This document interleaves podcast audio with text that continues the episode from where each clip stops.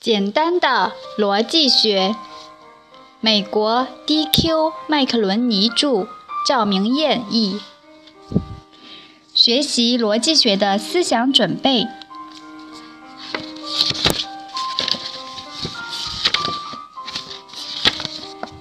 学习逻辑学，首先意味着我们要对语言保持高度敏感，并且掌握有效运用它们的技巧。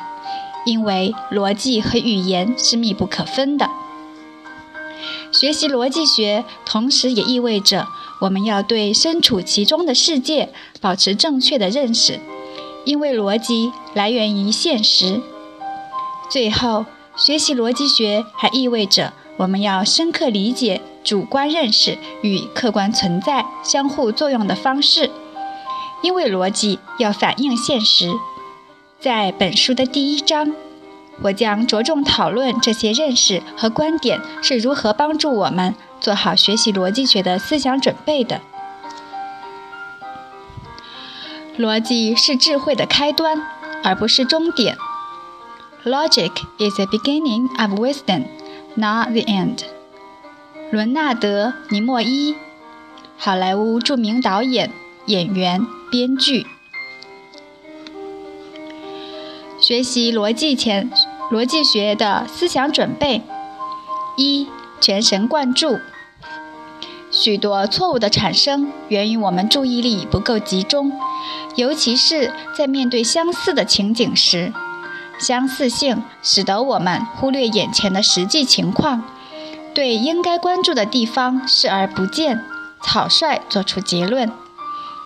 一般情况下。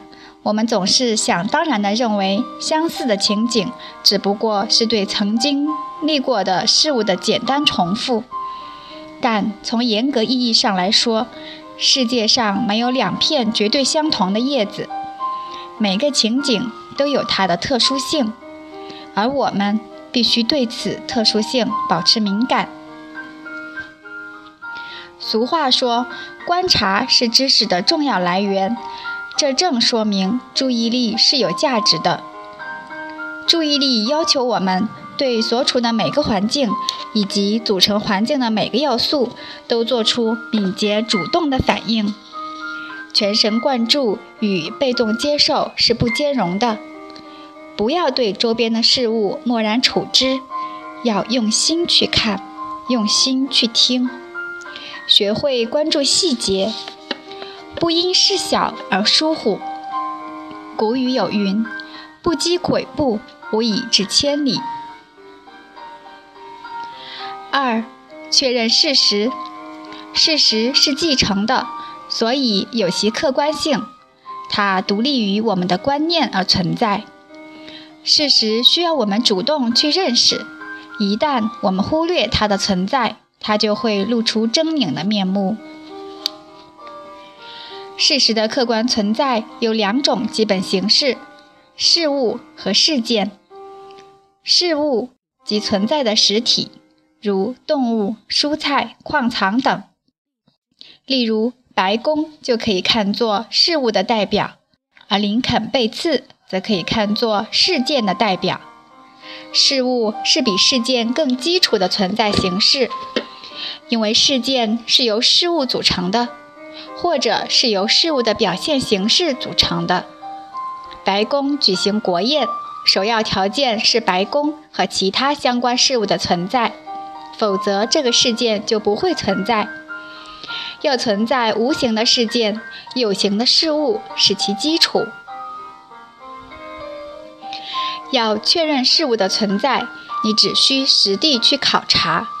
如果它真实存在，就一定存在于某个地方。如果这个地方是你可以到达的，你就可以通过直接观察来确认它的真实性。以白宫为例，为了证明白宫并非只存在于你的想象之中，你可以去华盛顿旅行，亲眼看看它。这是最直接也最可靠的方法。不过，你也可以通过间接方法证明，例如从值得信赖的人口中证实白宫确实存在于华盛顿特区，或者以照片为证，也是个有效的方法。但是对于类似林肯被刺之类的事件，如何证明其真实性呢？我们说这是一个事实，依据是什么？这个事件年代久远，我们无法直接找到证人求证。显然，我们自己不能证明其真实性，直接证据法已然失效。在这种情况下，我们只能求助于一些可以作为间接证据的事物，例如官方记录、警局记录、死亡报告等，当时的报纸、照片、回忆录、日记、国会档案等。所有这些不同领域的权威资料，只能用林肯被刺是事实来解释。在这些史料的基础上，我们确认了此事件的真实性。由此，我们确认了一个历史事件的存在。事实可以被认为是客观的，也可以被认为是主观的。事物和事件都是客观的，它们都存在于公众领域，原则上可以为每个人所获得。主观事实是指由个人亲身经历的，或间接通过别人的经历确认的事实。例如，头痛就是一个主观事实。如果我经历过头痛，我就有第一手资料证明其真实性。但是，如果是你而非我头痛，我就只能间接地听你说你头痛的情形来建立我对头痛的概念。因此，主观事实的确认完全依赖于声称头痛者的可靠性。让我们来总结一下如何直接确认事实。如果某个事物是我们可以亲身体验的，最可靠的方法就是亲自投身其中，获得第一手资料。如果没有条件获得第一手资料，我们就必须严格考察所获间接资料的真实性及可靠性，在此基础上确认事物的真实性。现实生活中，我们能亲身经历的重要公共事件非常有限，这就意味着，在大多数情况下，我们必须依靠间接证据。同间接求证一个事物真实性的方法一样，在利用间接证据求证一个事件的真实与否时，我们必须投入足够的注意力。因为认真审查证据来源的真实性及可靠性是最重要的。源于主观体验的主观事实，在通常情条件下是自动呈现的，但是由于人脑中的自我错觉或理性化思维机制，人们甚至可能无法确认关于他们自身的事实。由于主观事实得以确认的基础是对其他当事人的完全信任，所以你必须首先考虑对其他当事人完全信任的可能性。三、观念与其对象。我们大脑中的每个观念最终都源于对事物的描摹，而真实存在的事物却独立于观念之外。观念是对客观事物的主观反应，正确观念忠实地反映其对象的客观秩序；与之相反，错误观念则是对客观世界的歪曲表达。虽然我们对观念的控制力有限，但并非无能为力。因此，我们在面对错误观念的时候，也并非无计可施。我们可以通过检验观念与其对象的关系来确认观念的正确与否。如果某一观念与其对象的对应关系扭曲脆弱，我们就可确认该观念是错误的。我们只能通过观念来了解世界，但并不能因此就认为我们只能把握观念。观念是人类认知的工具。而非最终目的。观念是人与外部世界之间的桥梁，正确观念能使此桥固若金汤。而最有效的确认观念正确与否的方法，是透过观念本身去观察所表现的对象。四、留意观念的本源。欣赏自己的观念是人之天性，因为我们大脑所产生的想象、想法就像自己的孩子。但这种观念产生的根源，只能是其对象在外部世界的际遇。归根到底，观念能感知的来源，依旧是独立于人脑意识的客观事物。与事物接触的越多，对它的理解就越深刻；对它的理解越深刻，观念就越清晰。如果我们认为观念是不依靠客观事物的无根之花，就永远不可能真正理解它。理解观念的关键点，永远应该是它在外部世界的根源。越是忽略观念的客观根源，观念就会变得越不可靠。如果超过了一定的限度，客观与主观的连结纽带将会断裂。到那时，我们看到的外部世界只是大脑的创造品，而非世界本身的面貌。观念将与世界脱节。当我们说确认事实的时候，并不是说把这个关于现实的观念在大脑中确立起来。大脑中的观念，如我们所知，是主观的范畴，而我们所关注并意欲确认的事实是客观的范畴。要确认事实，我们必须绕过观念，直观外部世界。如果我们成功的为观念在外部世界中找到了对应物，那我们就确认了一个事实。例如，我的大脑中有一个特定的观念，我称之为猫，其对应物是现实存在的猫。但是，如果我的大脑中另有一个观念，牛头马面。它就没有对应的现实事物。类似牛头马面的观念就是主观事实，因为它仅存在于我的大脑中。五、观念联系事实。人类认知主要由三部分形成：一、客观存在的事物；二、事物在大脑中的反应；三、我们为其创造的语言。借之，我们才能与他人交流。以猫为例，首先要有一只猫，然后才会建立关于猫的观念，随后才有“猫”这个大家认可的词。所有一切都来源于猫的客观存在。如果没有这个客观存在，就无所谓关于猫的观念和语言。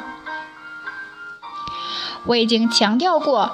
正确反映客观事物的主观事实都是清晰明确的。我们这里又讲到，所有观念在客观世界中都有其特定的本源。现在我们必须深入探讨观念与客观事物如何发生，并非简单的联系。接着，我们将解决这个问题：错误观念是怎样产生的？有时，观念与客观事物之间的联系直接明了，就如我们举例中的猫，我们称之为简单观念。符合我们大脑中猫的定义的是一种特殊的毛茸茸的会喵喵叫的动物，我们称之为猫。简单观念相对容易被验证，因为它所对应的客观事物只有一个。比如我们提到的猫，它所包含的意思是明确具体的。与简单观念相对应，复杂观念指的是那些与客观事物并非一一对应的观念。这种观念在客观世界中通常具有多个来源。例如民主，它是明确具体的观念吗？至少在潜意识上来说，是的。因为我们可以把它联系到客观世界，但是民主的内涵有其丰富的来源：人物、事件、宪法、立法行动、旧制度、新制度等等。如果我要和其他人讨论民主问题，为了避免因走入主观主义的歧路而无法与别人沟通，我讨论的必然是现实中大家都明白的事物。我必须不断地涉及现实中的种种事件，而这些事件即是民主内涵的现实土壤。我们如何解释那些错误观念的产生呢？错误观念即对客观事物做出偏离其本源的错误反应。没有任何观念可以完全脱离客观世界，即便是最荒谬的想法。但是，观念与客观世界的联系可以变得遥远而难以琢磨。错误观念已经偏离了事物的本源，它或许不能提供客观事物的真实情况，但却可以反映出产生错误观念的人的精神状态。错误观念是我们在应该全神贯注时却麻痹大意的产物，是我们对客观世界做出一厢情愿的假设的结果。它只能由我们自己负责。六。将观念付诸语言，正如我们所看到的，首先是事物，然后产生观念，最后出现语言。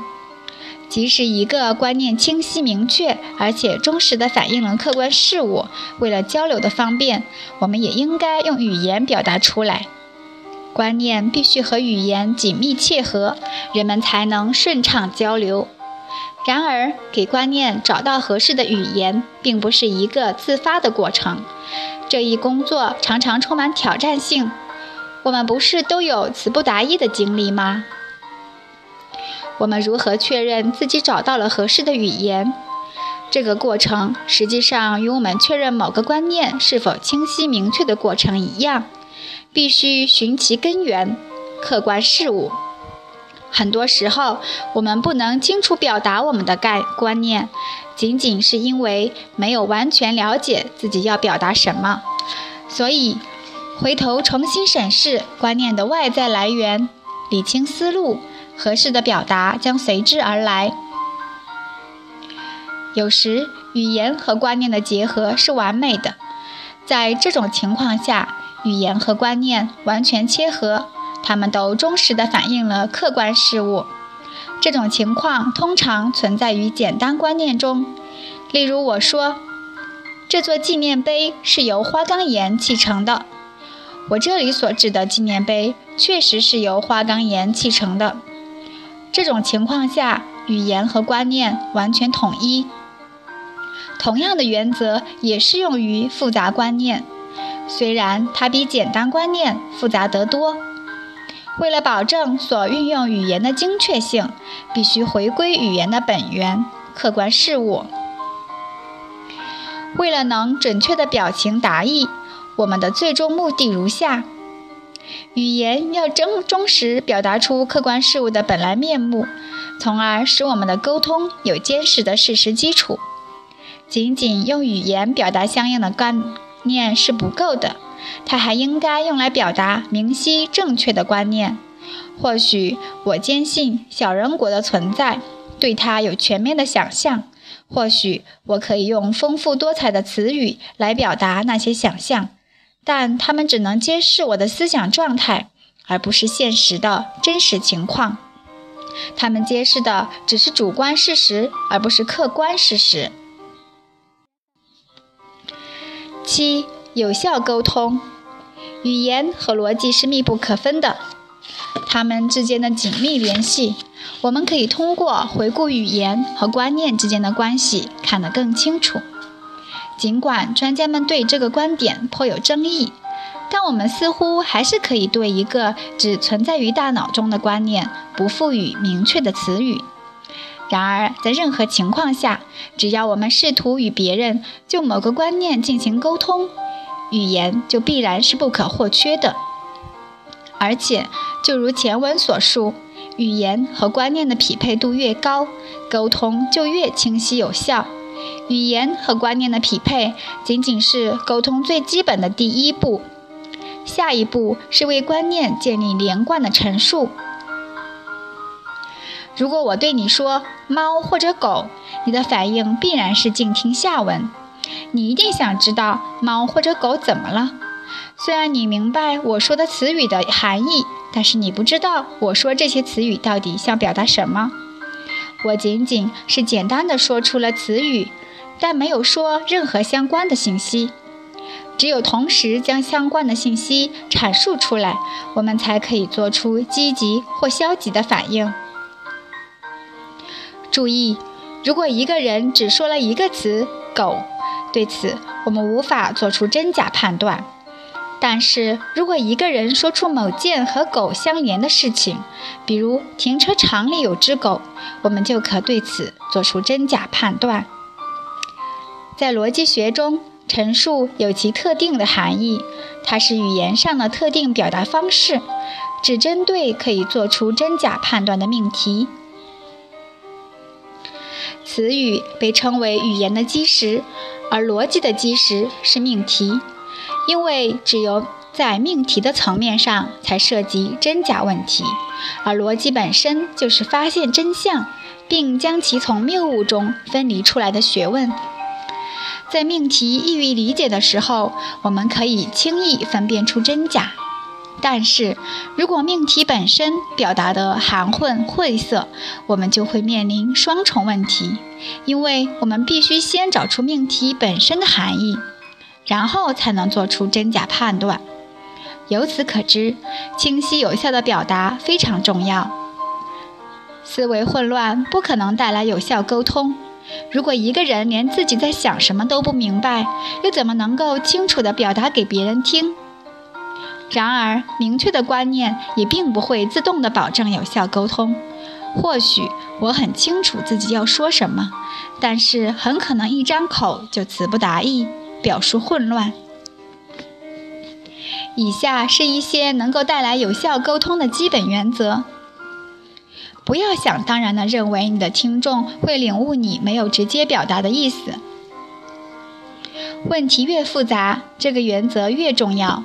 有时我们想当然地认为听众和我们一样了解问题的背景信息，可以牢牢把握所要讨论的问题，但实际上。可能很多听众对这些信息根本一无所知。当我们拿不准的时候，最好能清楚地讲明背景信息。唠唠叨叨总比挂一漏万强。说完整的句子，逻辑中最常见的是说明句。说明句类似于命题。如果我说“狗、海龟、七月下跌的股票价格”。那座印第安建筑风格的石灰石正面，你可能会猜测我在试图把不同的观念联系在一起，但是你不知道它们是如何产生联系的。这是因为我没有做出完整的陈述，我需要用完整的句子。例如，那只狗攻击那只海龟，七月下跌的股票价格使小王很丧气，那座印第安建筑风格的石灰石正面。被那帮流氓严重的损坏了。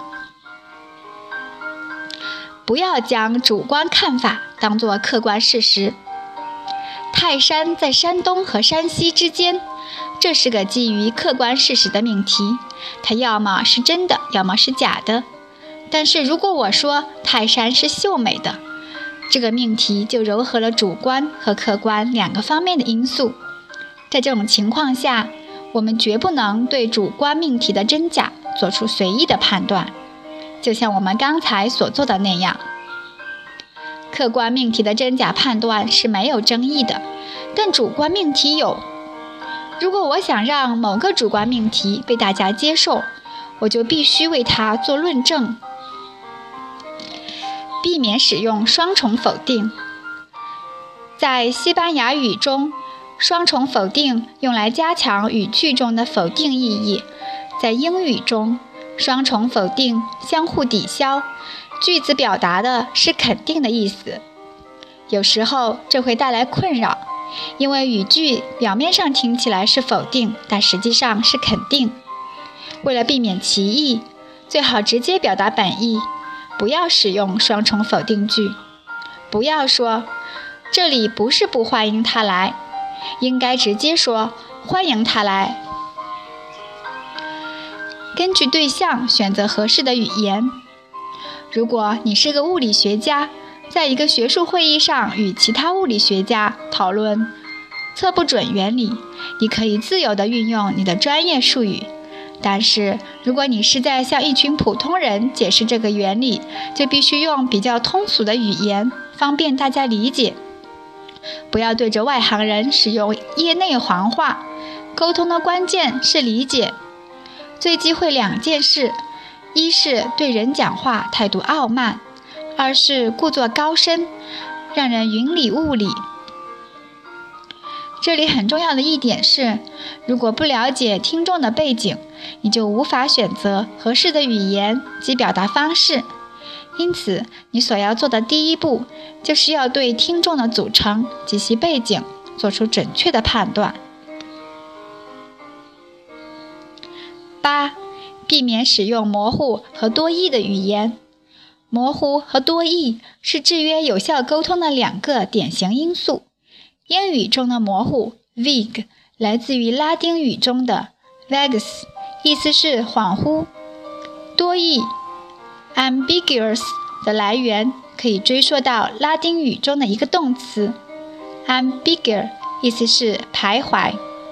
模糊和多义的语言并不明确表达这个或那个特定的观念，而是游走于不同的观念之间。它们共同的缺点是没有一个固定的、无可争议的内涵。一个词语的指代物不明确，它就是模糊的。我们不知道这个词语到底指的是什么。看如下两个命题：人们不喜欢那样的音乐，和他们说他将不参加连任的竞选。对第一个句子，大家的自然反应是什么样的人？什么样的音乐？第二个句子，大家也会问他们是谁。在此两例中，由于缺乏准确的信息，我们都不确定到底说的是什么。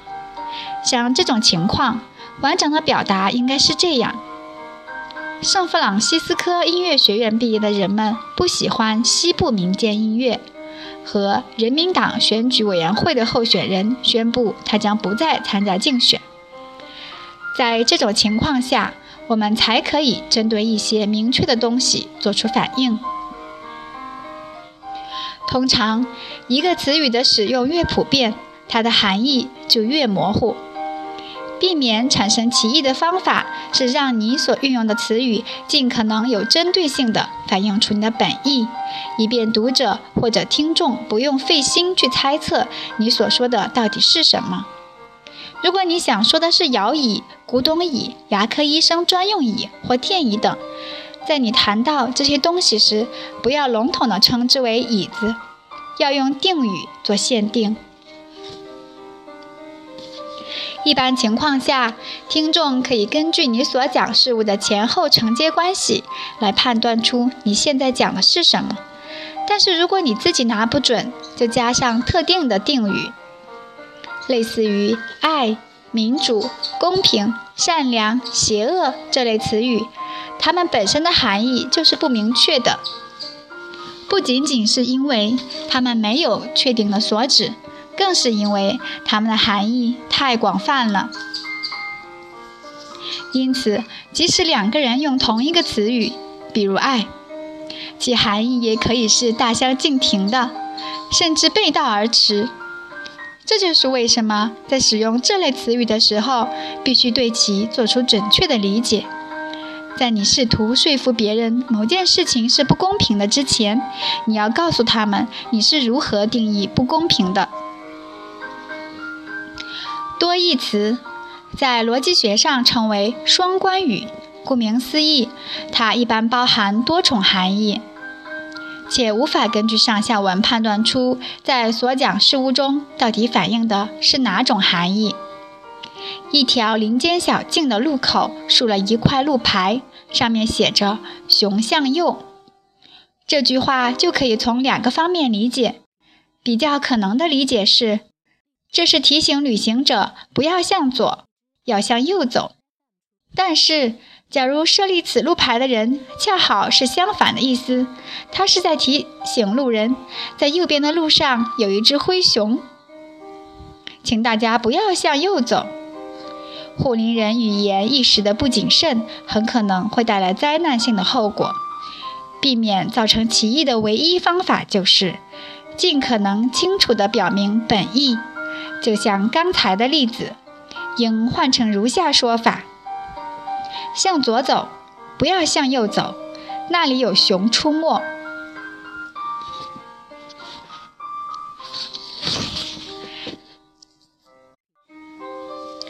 九，避免闪避式语言，尽量直抒胸臆，降低听众对你所要表达的意思产生误解的可能性。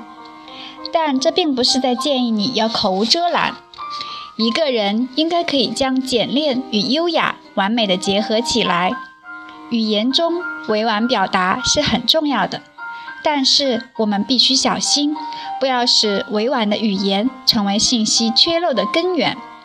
例如，设想一个词语叫“终极方案”，用来掩盖一个罪恶的灭绝人类的计划。闪避式语言不能直接地表达出演讲者或者作者脑中的真实想法，它带来的危害是双重的。首先，很明显的，它可以欺骗听众；其次，无形中它将对其使用者造成有害的影响，扭曲他们对现实世界的感受。使用者塑造语言，同时语言也塑造使用者。如果持续使用扭曲现实的语言，我们会逐渐相信自己编造出来的虚假世界。这就是语言的力量。为了标新立异，青少年喜欢使用耸人听闻的语言。但是，即便如此，如果它可以解开观念的困惑，使人们看到真相。同样胜过闪避式语言。十、真相。所有的逻辑推理，所有的论证，目的只有一个：找出某个事物的真相。这是个艰巨的任务，因为在有些情况下，真相是难以琢磨的。但不探寻真相更荒谬，因为真相是我们所有努力的意义所在。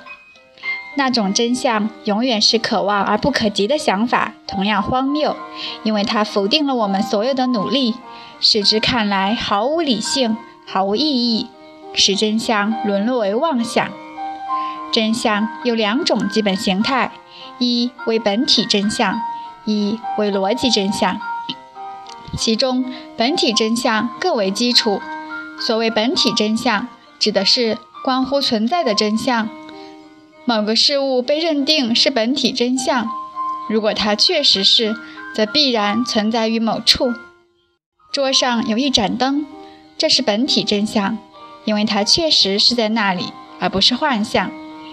本体真相的对立面是虚假的幻象。逻辑真相，如你猜测的那样，是逻辑学家直接关注的真相的形式。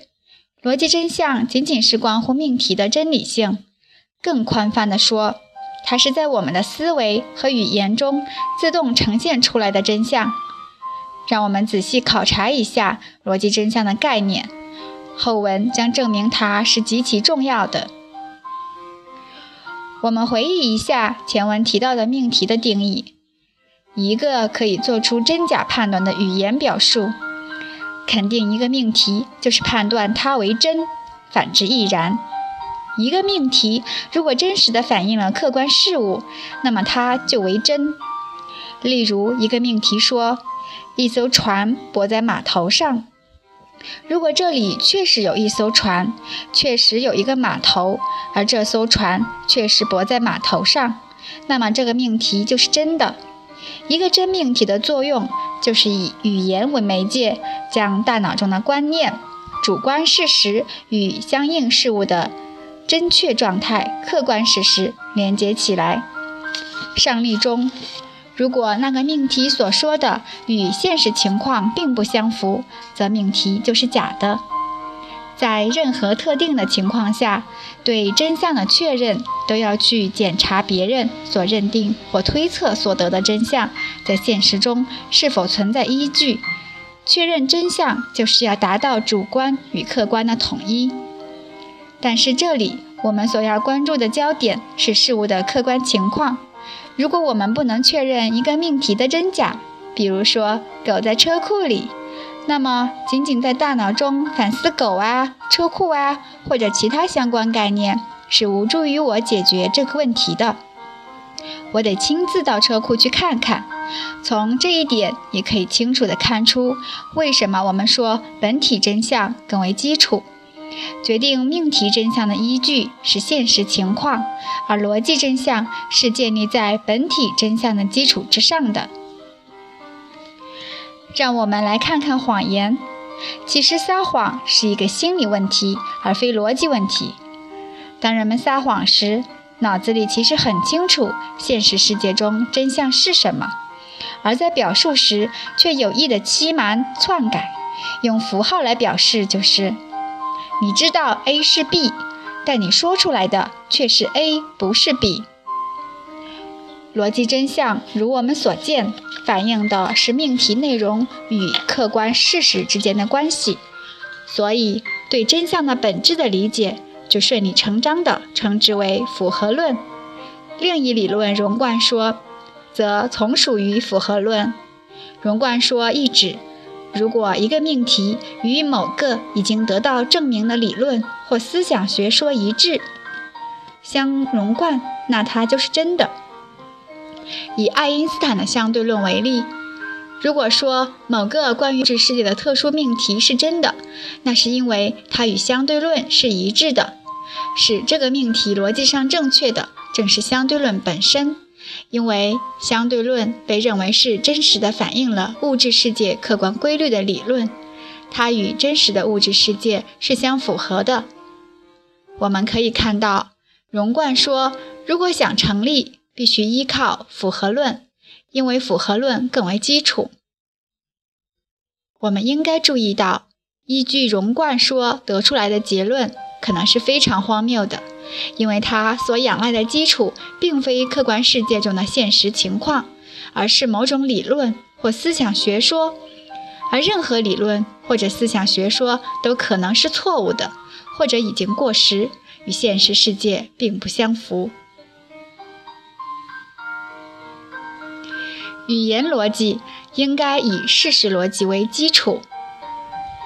路易斯 ·D· 布兰代斯，美国联邦最高法院大法官一九一六年至一九三九年任职。